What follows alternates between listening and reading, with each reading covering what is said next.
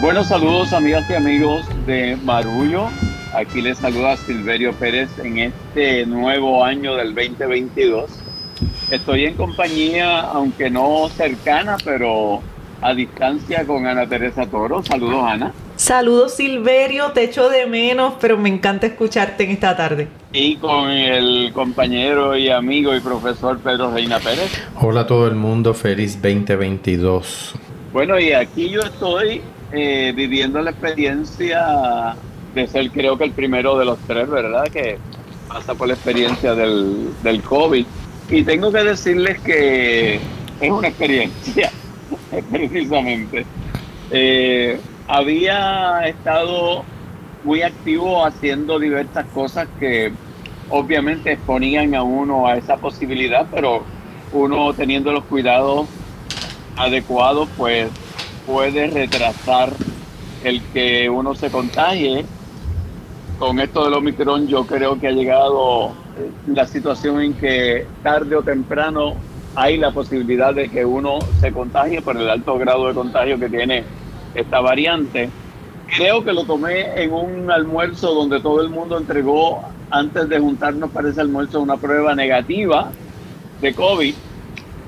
Así que se podrán imaginar el grado de, de cuidado que habíamos tenido y sin embargo, no, de, de ironía, ¿verdad?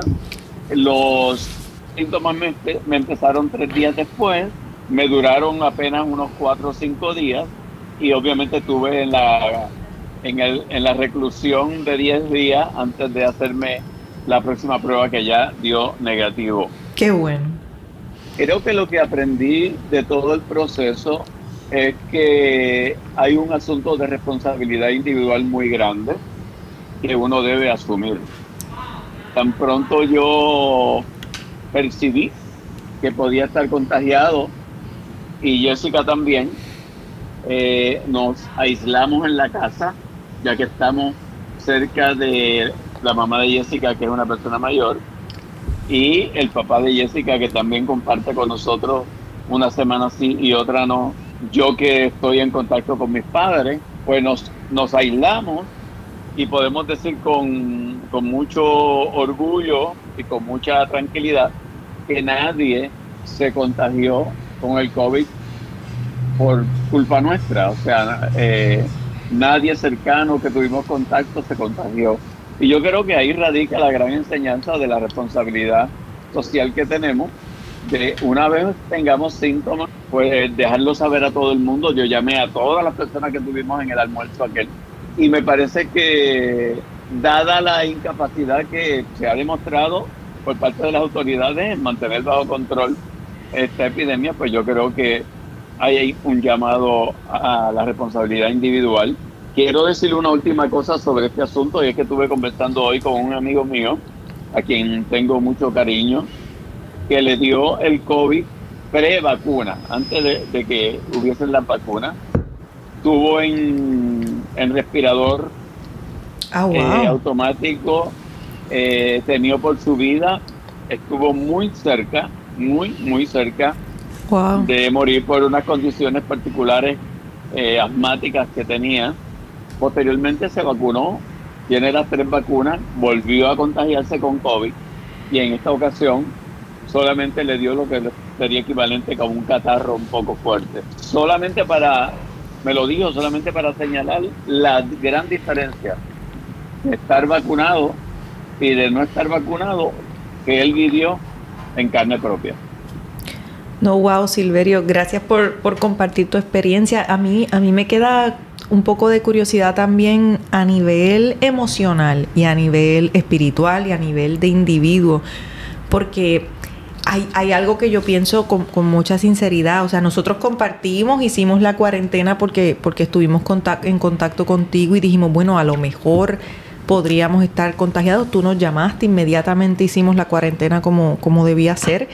Y una de las cosas que, a mí me queda muy clara es que si hubiésemos quedado contagiados, pues también hay que tener cuidado de adjudicarle valor moral, culpa, exacto, valor moral al contagio. O sea, yo creo que hay gente que se contagia y siente una profunda vergüenza porque, claro, hay un factor de responsabilidad colectiva e individual que tú muy bien señalas y con el cual yo estoy totalmente de acuerdo. pero también entender que puedes tener todas las previsiones del mundo y aún así eh, es un virus altamente contagioso y, y podrías contagiarte y de repente no, no es tratar a la gente como si tuvieran eh, eh, no sé, la peor de las pestes, que, que en efecto, esta es una peste, pero eh, así se llaman las epidemias y la pandemia, pero sí, sí matizar eso, o sea, no, no tratar a la gente como si fuera una falla moral, sino entender que es complicado, que se puede prolongar, como tú bien explicas, pero, pero matizar lo que es responsabilidad individual versus uno sentirse culpable, porque si hubiésemos quedado contagiados, pues eres, parte del proceso y, hubiésemos seguido el protocolo. Qué bueno que tú dices eso, porque cuando yo notifiqué a los compañeros los cuales tuve el almuerzo, la primera pregunta de todo el mundo es ¿quién te pudo haber contagiado? Hay una necesidad como de eh, en el ser humano de señalar de que alguien fue responsable. Pero que eso es importante para el contact tracing, para, para, para la línea. Eso sí, eso sí es importante. Lo que no es bueno es el valor moral, que ese, ese es mi, mi punto. Y yo, yo, te veía tan preocupado y yo decía, Silverio, no es tu culpa. O sea, si pasa, paso, no nos pasó, nos libramos de esta, pero quién sabe. Y, y, quería preguntarte eso a nivel espiritual y, y, personal. Yo vi que hicieron un Facebook Live, Jessica y tú, en el, en el día de Año Viejo, contando un poco acerca de su, de, su, explicando a la gente, mira, estamos en esta situación. Me imagino que se sintió como volver a esos primeros encierros que tuvimos en marzo del 2020. ¿Cómo lo viviste a un nivel espiritual y personal? Pues mira, hay un elemento que me parece importante que uno debe aprender de este proceso y es el sentirse vulnerable. Eh, esa, esa sensación de que soy vulnerable de que en un momento determinado cuando siento que el virus está afectando un poquito el cómo respiro, ese susto nos lleva a reflexionar sobre la fragilidad de la vida y sobre la necesidad de que uno haga las paces con esa fragilidad de la vida. Cuando pude ver de nuevo a mi mamá y preguntarle cómo se sentía y que ella en medio de de la continua crisis en que últimamente he estado, me dice, pues bien, uno no se muere el día antes. Hmm. Con una tranquilidad impresionante. Y a mí me parece que desde el punto de vista espiritual, que no es otra cosa que uno estar en paz con uno mismo, con lo que uno cree, independientemente de cuál sea la creencia, el pasar por, un, por esta experiencia hace que uno reflexione y que uno entre en contacto con esa fragilidad de la vida, que por otro lado tiene como consecuencia el que uno aprecie más la vida, el que cada minuto de vida tenga una mayor importancia para ti y el que salir a caminar, el que puedas caminar por un bosque como caminamos ayer y respirar y estar en la naturaleza y admirar la hermosa naturaleza que nos rodea, sobre todo en este país eh, es como que refrescar esta necesidad de reafirmarnos en aprovechar cada minuto de vida que tenemos. Muy bien, yo, yo estaba leyendo un GIF que decía que si usted no tiene amigos con COVID, usted no, tiene, amigos. Sí, yo lo vi también. Porque básicamente estamos en un momento en el que el contagio en nuestro entorno se vuelve más común. Uno leyendo un poquito sabe que esta variante del Omicron, los que los epidemiólogos entienden que es el virus de mayor propagación, de, mayor rapidez en la propagación que se ha registrado. Así que ah, también decía un científico que en estas condiciones el, contacto, el rastreo de contacto, el contact tracing era imposible, porque la velocidad es extraordinaria y así ha sido. Yo creo que eh, es difícil pensar que, que podemos evadirlo, aunque todas las medidas que podamos tomar para cuidar nuestra salud y para evitar exponer a las personas que tienen mayor vulnerabilidad es importante. Sí, no, pues Silverio, gracias por, por compartir tu experiencia y, y, a la gente que ya lo ha vivido o que tiene gente cerca que lo ha vivido, eh, pues a lo mejor les sirven tus palabras para, para procesar. Yo creo que las palabras también y un espacio como este podcast sirven para acompañar y para procesar y para entender.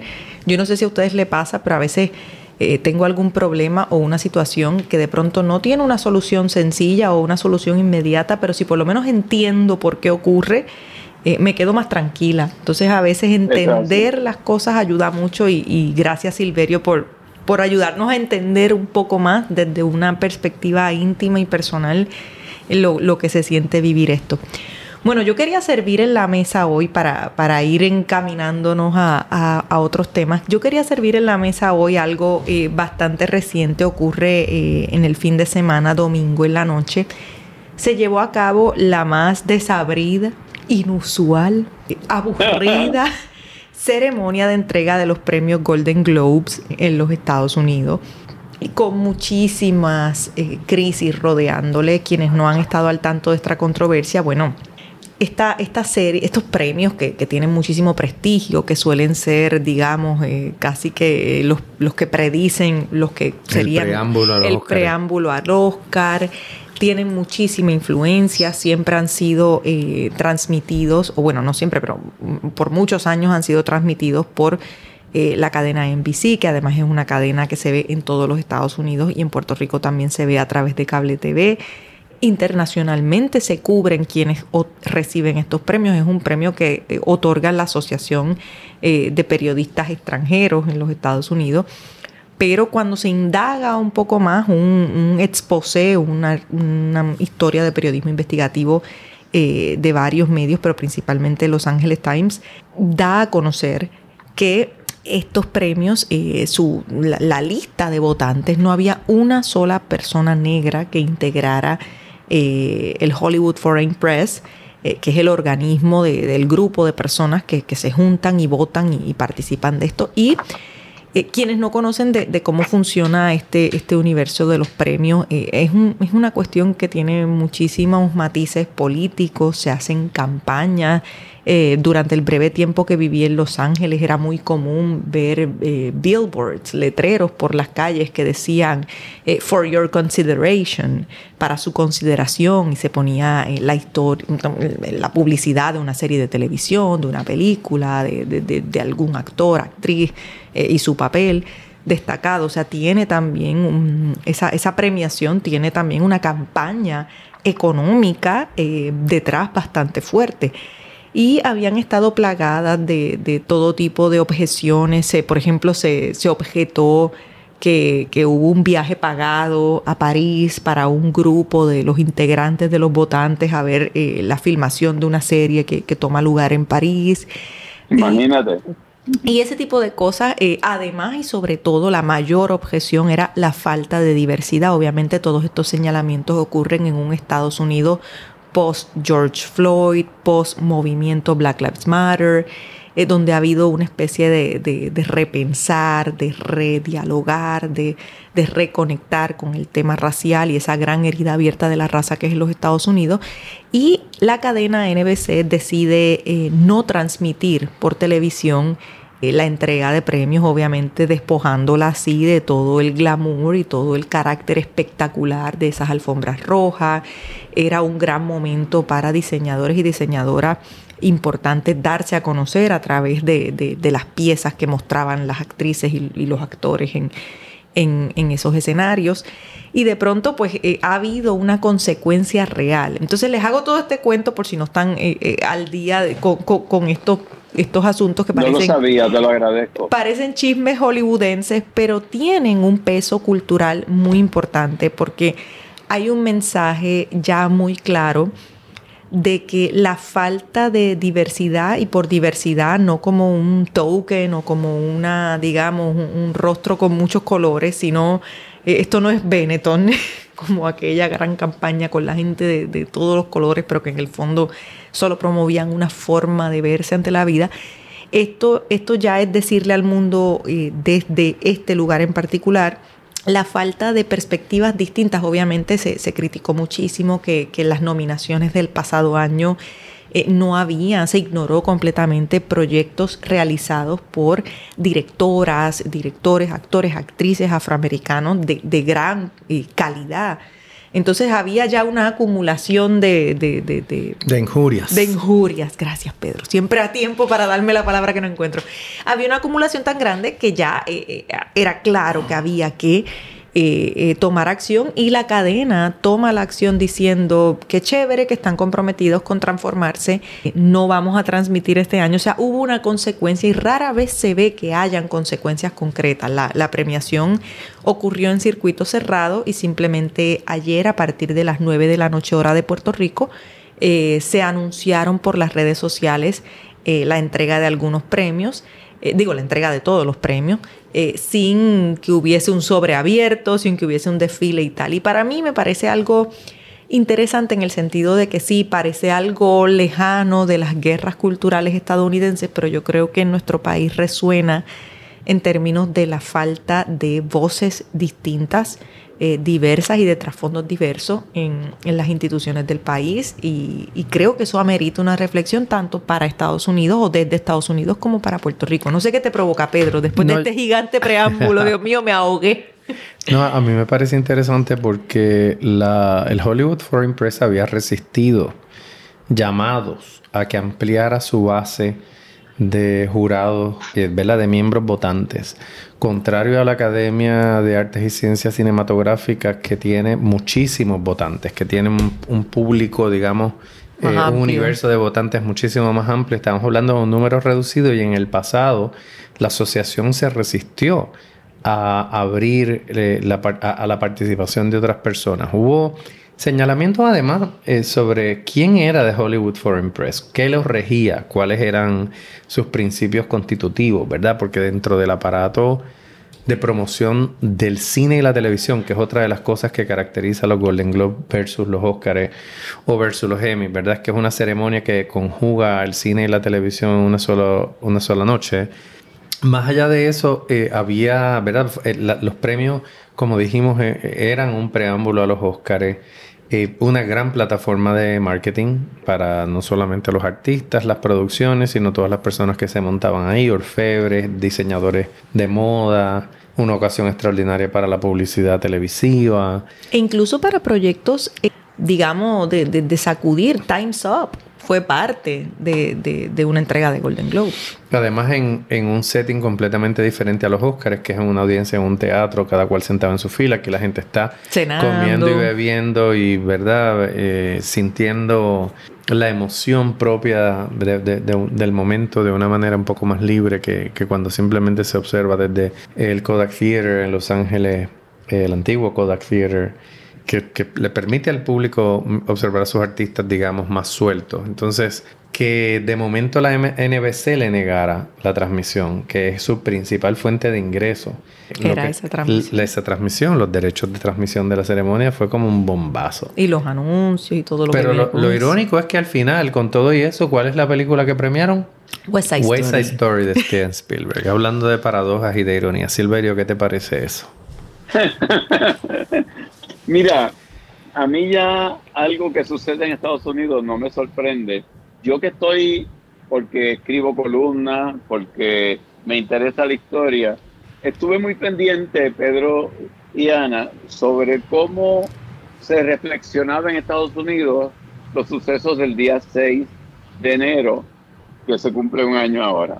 Y a mí me, me llamó la atención una encuesta que se hizo, yo no sé si ustedes lo vieron los resultados, donde más de una tercera parte de los estadounidenses piensan que es correcto el que en algún momento se utilice la violencia contra el gobierno, donde una cantidad enorme, altísima del Partido Republicano todavía sigue creyendo en que no eh, hubo una elección correcta en el año 2020, donde hay demócratas que todavía piensan también que es eh, justo en algún momento utilizar la violencia contra el gobierno instituido. ¿Por qué eso es importante? Porque eso si lo unimos al premio de lo que acabamos de escuchar, si lo unimos a todo lo que Ana Teresa con lujo de detalle nos ha narrado, vemos una sociedad norteamericana que para mí está mucho más atrasada de lo que yo me pude haber imaginado en un momento determinado. Estamos ante una sociedad norteamericana que lejos de ser aquello que nos pintaron en un momento determinado, va en decadencia, pero en una decadencia acelerada. Y yo creo que eso es algo en lo que nos tenemos que enfocar, en, lo que, hay que discutir, porque aquí hay un sector de la población que, que dice que nuestro futuro debe estar unido a esa sociedad y que nosotros nos debiéramos integrar a esa sociedad. Y yo le preguntaría a ese sector de la población en Puerto Rico, de veras, hmm. este país que discrimina y todavía como que no se da cuenta que está discriminando, este país que ha tenido prácticamente una revolución interna de derecha y todavía sigue como que no pasó, de verdad que queremos ser parte de eso. Sí. Y me parece que, que, esto que tú narras, Ana Teresa, lo que sucedió con los Golden del Club, que, que a mí me parece una vergüenza. Me parece que es una vergüenza para cualquier institución que tenga algún tipo de, de, aprecio por el prestigio. A mí me parece que, que están ocurriendo cosas en los Estados Unidos que realmente son alarmantes. Por algo, en Europa y en los países que antes eran super amigos de Estados Unidos y que tenían a Estados Unidos como su líder, ya no están contando con los Estados Unidos. Y eso es otra realidad que está corriendo por ahí en la geopolítica a nivel internacional. Absolutamente, Silverio. Y cuando vengamos de la pausa, precisamente vamos a empezar con uno de esos temas, ¿verdad? Que, que le hacen cosquillas.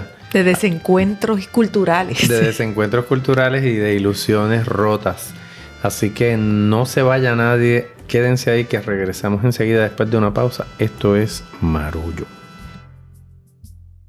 Bueno, y quiero decir que un amigo marrullero, Wilfredo Míguez, nos obsequia su legado en su cumpleaños Quiero decir que mi Wilfredo Míguez es abogado y contador público de profesión, pero toca la trompeta y escribe libros también. Y hoy, por motivo de su llegada al séptimo piso, ya yo llegué y es chévere. Quiere regalarnos su música y sus libros. Así que escucha y deleítate con su música a través de Spotify. Aquí podrás disfrutar gratuitamente de los discos Fiesta Mona Lisa y I Love Paris, cada uno con 10 extraordinarias piezas musicales, con una calidad narrativa envidiable y voz literaria de gran elocuencia, muy cercana a la de los jóvenes actuales. Miguel nos comparte la novela Isabel, una historia que no se podía publicar, inspirada en dos historias de la vida real en la que convergen el amor, la pasión y la violencia en el mundo particular de la música puertorriqueña del Caribe y Nueva York. Y la novela La Fraternidad, en la que Miguel explota el asedio, la guerra, el misterio y la pasión que rodean a una familia perseguida por el IRS desde Washington DC a Cuba. Puedes descargar ambos libros en formato PDF para tu disfrute en el sitio web www.wilfredomiguez.com www.wilfredomiguez.com Daddy, you're the boss. I can take it. This is how we party here in Puerto Rico. This is the man. Forget about it. how are you feeling? I'm feeling great, feeling honored to be here tonight. That's so awesome. Thank you guys. Amazing dancers. Puerto Rican, boricua, de aquí, de corazón. 100%. 100%. I'm so happy. What an incredible experience. I think it's time to count. Let's count it. Contemos. Nueve, vamos. Ocho, siete, seis. 5, 4, 3. Y bien, queridos y queridas podescuchas, gracias por estar con nosotros en este segundo segmento de Marullo en este 2022 que apenas se asoma. Y como decíamos antes de irnos a la pausa, venimos con un tema bien interesante y es lo que aconteció en la despedida de año tan anticipada y tan mentada por el gobierno de Puerto Rico que terminó siendo un fiasco. Eh, como ustedes recordarán, eh, se planificó una gran despedida del año en el distrito T-Mobile, que no es otra cosa que el área aledaña al centro de convenciones en, Miramar, donde pues hay una serie de restaurantes y barras y cines y espacios, un lugar nuevo que se creó como parte de una oferta agrandada aquí en San Juan porque tiene pues esa posibilidad de, tener espacios al aire libre, barras, teatros, etcétera. Y el gobernador, a medida que se escuchaban las llamadas para que se pospusiera, inclusive de su secretario de salud, Carlos Mellado, decía que no porque por primera vez desde Puerto Rico el Dick Clark eh, New Year Celebration iba a, a marcar la despedida de año desde Puerto Rico. Ustedes saben que Dick Clark fue una figura emblemática de la televisión estadounidense por los programas que encabezaba y entonces cada uno de esos programas eh, llamaba la atención por los artistas que venían a esa gran celebración y por el hecho de que se hacía el conteo regresivo para recibir el nuevo año. Y ocurrió que el gobernador se vio forzado a realizar una actividad más reducida eh, con los anfitriones que iba a tener en ese momento que eran Roselyn Sánchez y Daddy Yankee. Y esa ocasión se dijo repetidas veces que iba a ser importante porque iba a ser transmitida a todos los Estados Unidos en vivo y que eso pues estaba eh, muy de la mano con los esfuerzos de el DMO, que es la organización de mercadeo de destino que tiene Puerto Rico y con todos los esfuerzos ¿verdad? complementarios que hacía el gobierno para promover Puerto Rico como un destino turístico, finalmente se hizo de una manera reducida y resultó que en el momento culminante, cuando Daddy Yankee y Roselyn Sánchez empezaron a hacer el conteo regresivo, tomando en consideración que nosotros estamos en una hora diferente a la costa este de Estados Unidos, que es la que gobierna los horarios de televisión en Estados Unidos, pues el hecho de que nosotros estemos adelantados, porque la costa este está una hora atrás de nosotros, es justo en los segundos en que Puerto Rico iba a decir Happy New Year, muchas de las estaciones de televisión afiliadas se fueron a titulares. algo así. Eh, Además, casi casi. A titulares de noticias, a sorteos de lotería y dejaron a todo el mundo esperando por la celebración de la llegada del nuevo año 2022 a Puerto Rico. Así que muchas personas se mofaron del hecho de que no se tomara con mayor seriedad el hecho que se estuviera haciendo desde Puerto Rico y que simplemente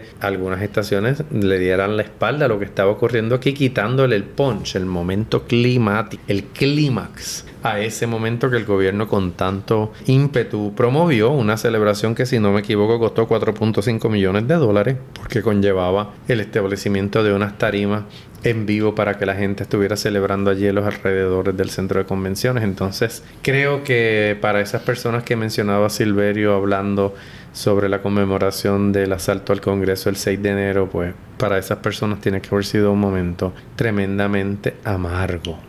Por lo menos a juzgar por lo que vimos en las redes sociales. Sí, no, yo tengo que reconocer que con un poco de morbo me lo gocé. Primero porque vamos al lenguaje. El gobierno de Puerto Rico estableció un lenguaje absolutamente equivocado. Ellos todo el tiempo hablaban de que esto va a ser una transmisión a nivel nacional. Habría que estar muy confundido para pensar primero que la mayoría de la gente en Puerto Rico tiene acceso a cable TV y a ver ese tipo de canales y tiene algún tipo de conexión cultural o emocional con una despedida de año en inglés, punto. O sea, hay una desconexión total nuevamente de, no entender el país que están gobernando. O sea, cuando aquí se habla a nivel nacional y se quiere utilizar el concepto nación para referirse a nuestra metrópoli, que es los Estados Unidos, hay una confusión y un desfase absoluto. Hay, hay una, un, error en, de conceptos monumental y eso quedó ahí claro en cómo el gobierno articula esto. Luego, ¿qué es lo que se quiere proyectar? Yo miraba al otro día una entrevista de, creo que era la directora del distrito T-Mobile explicando en, un programa de televisión qué era lo que había pasado y tal y lo importante que era esa inversión, pero, pero la inversión ¿para qué? Para proyectar a Puerto Rico como qué? Como un gran parque de diversiones al cual los estadounidenses pueden venir a enriquecerse, a disfrutar, a pasarla bien sin ningún tipo de conciencia de que aquí hay gente, cultura, país, nación, identidad propias. Eh, nada de eso estaba en la ecuación. Eran, era esta imagen de un Puerto Rico aguado, esto mm, marcado por, por los artilugios del mundo del espectáculo. Eh, yo conozco el trabajo de Roselyn Sánchez, sé que es una puertorriqueña que ha hecho un trabajo extraordinario. Daddy Yankee, yo recuerdo ser una estudiante mochilera a los 20 años, 21 años, dando tumbos por el mundo y escuchar la gasolina en un mercado de verduras de Ámsterdam. Y yo decía, ¿qué rayos está pasando aquí? O sea, son dos puertorriqueños que que sin pedirle permiso a nadie se han ganado su lugar en el mundo del espectáculo y, que se prestan para, para, una pieza como esta con sus mejores intenciones y deseos. O sea, no, no va a atacar a los artistas y las artistas que participaron de esto, pero también hay que entender el marco en el cual se instala esa puesta en escena y es un marco en el cual se le quiere decir a Estados Unidos, vengan aquí a pasarla bien, aquí no pasa nada, el huracán ya se fue eh, los terremotos ya se fueron. Esto es seguro. Esto es seguro, exacto. Eh, pásela bien, esto como cualquier colonia o como cualquier territorio, como les gusta llamarles eh, allá, está aquí a su servicio, somos el servicio. Y como servicio fuimos tratados como servicio a, bueno, ya, tuvieron sus cinco segundos, no le vamos a dar esos tres segundos finales en televisión estadounidense porque me niego a llamar de televisión nacional. No, y además esto no, este no era el verdadero conteo, el verdadero conteo es el que vamos a hacer desde Nueva York. Claro, por supuesto. Porque, está alineado con la producción, porque acuérdense que en Estados Unidos hay tres zonas, hay tres usos horarios. y porque nuestro tiempo tampoco tiene valor. ¿Tú sabes lo que son tres segundos? O sea, si, si venimos a ver, esta transmisión se cortó antes de tres segundos. O sea, miren, miren el poco valor que puede tener esto. Para el gobierno de Puerto Rico, según hablan y según habla el DMO, ha sido el gran éxito porque se proyectó, pero para mí el país se proyectó de la peor forma en que puede ser proyectado porque no se proyectó desde un respeto y una conciencia de que aquí hay gente. Nos pitaron una falta de tres segundos. Esto es baloncesto. Mira, Pedro Reina. Mira, Pedro Reina. Yo, yo que estoy, yo que estoy montada en la tribuna y me vienes tú a mí con este, con este asunto. Nos dormimos en la zona de tres puntos y nos pusieron las noticias.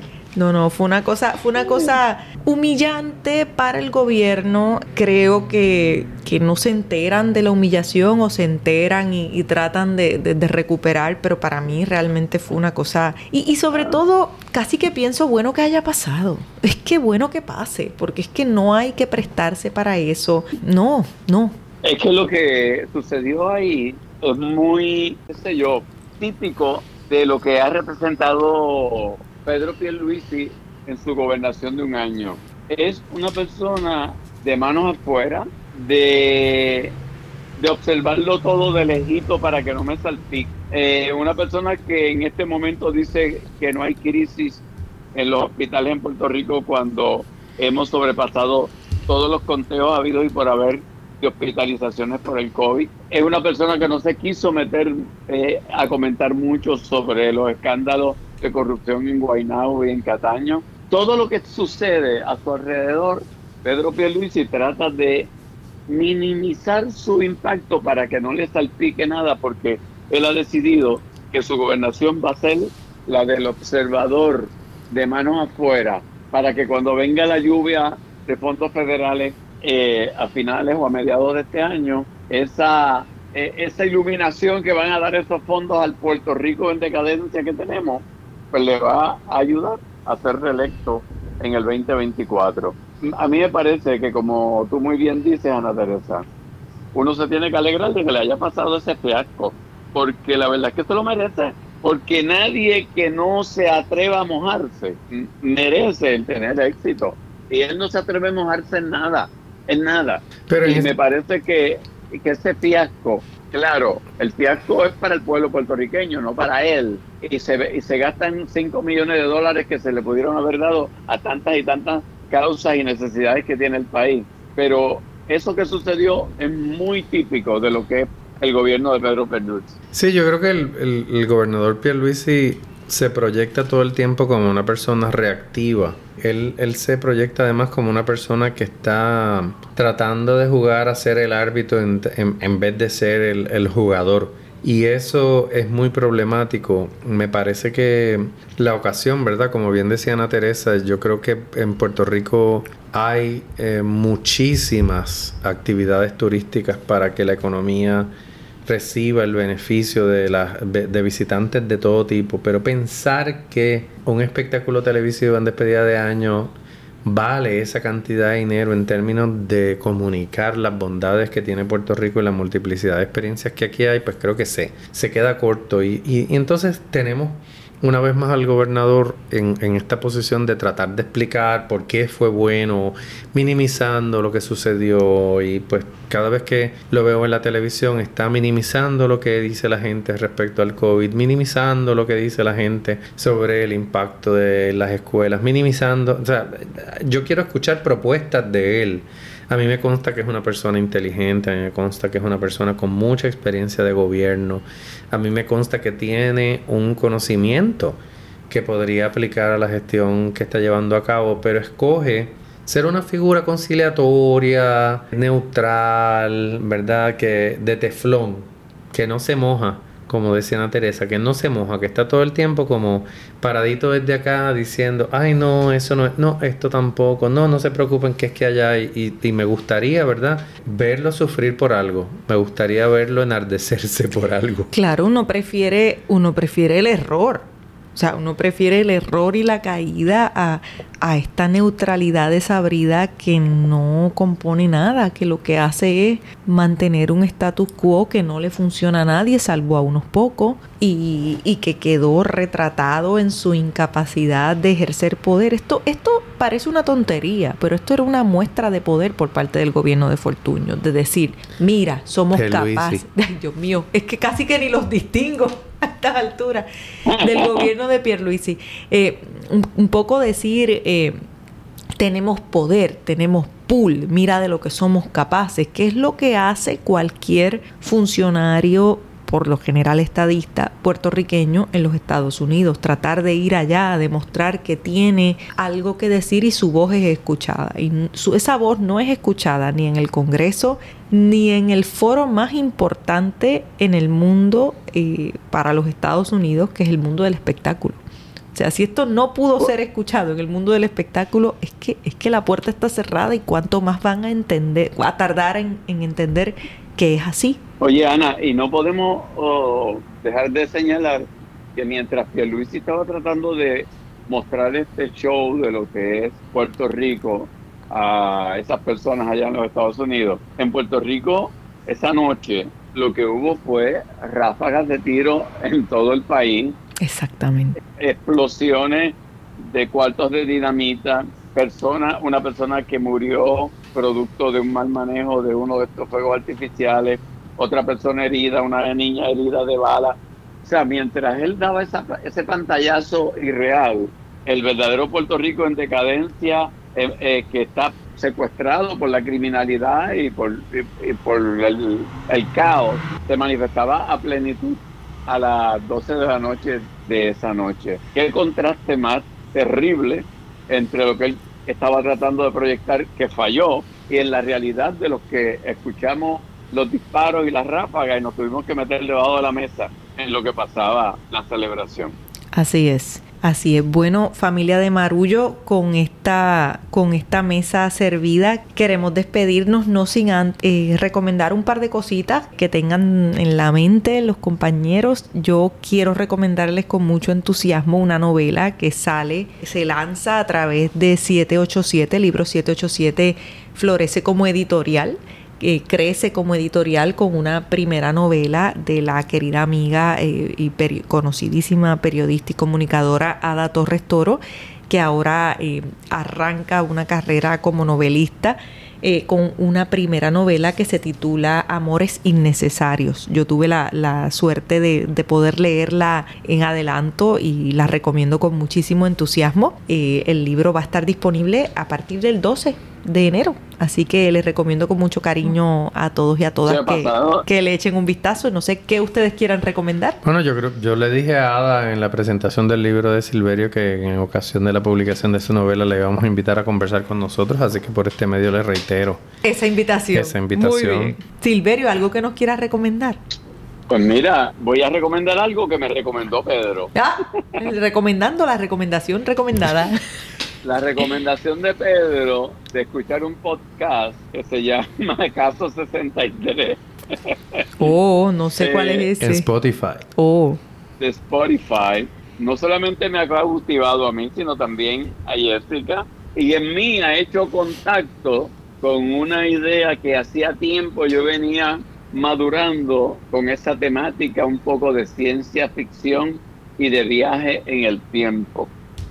Es realmente fascinante lo que se plantea en ese...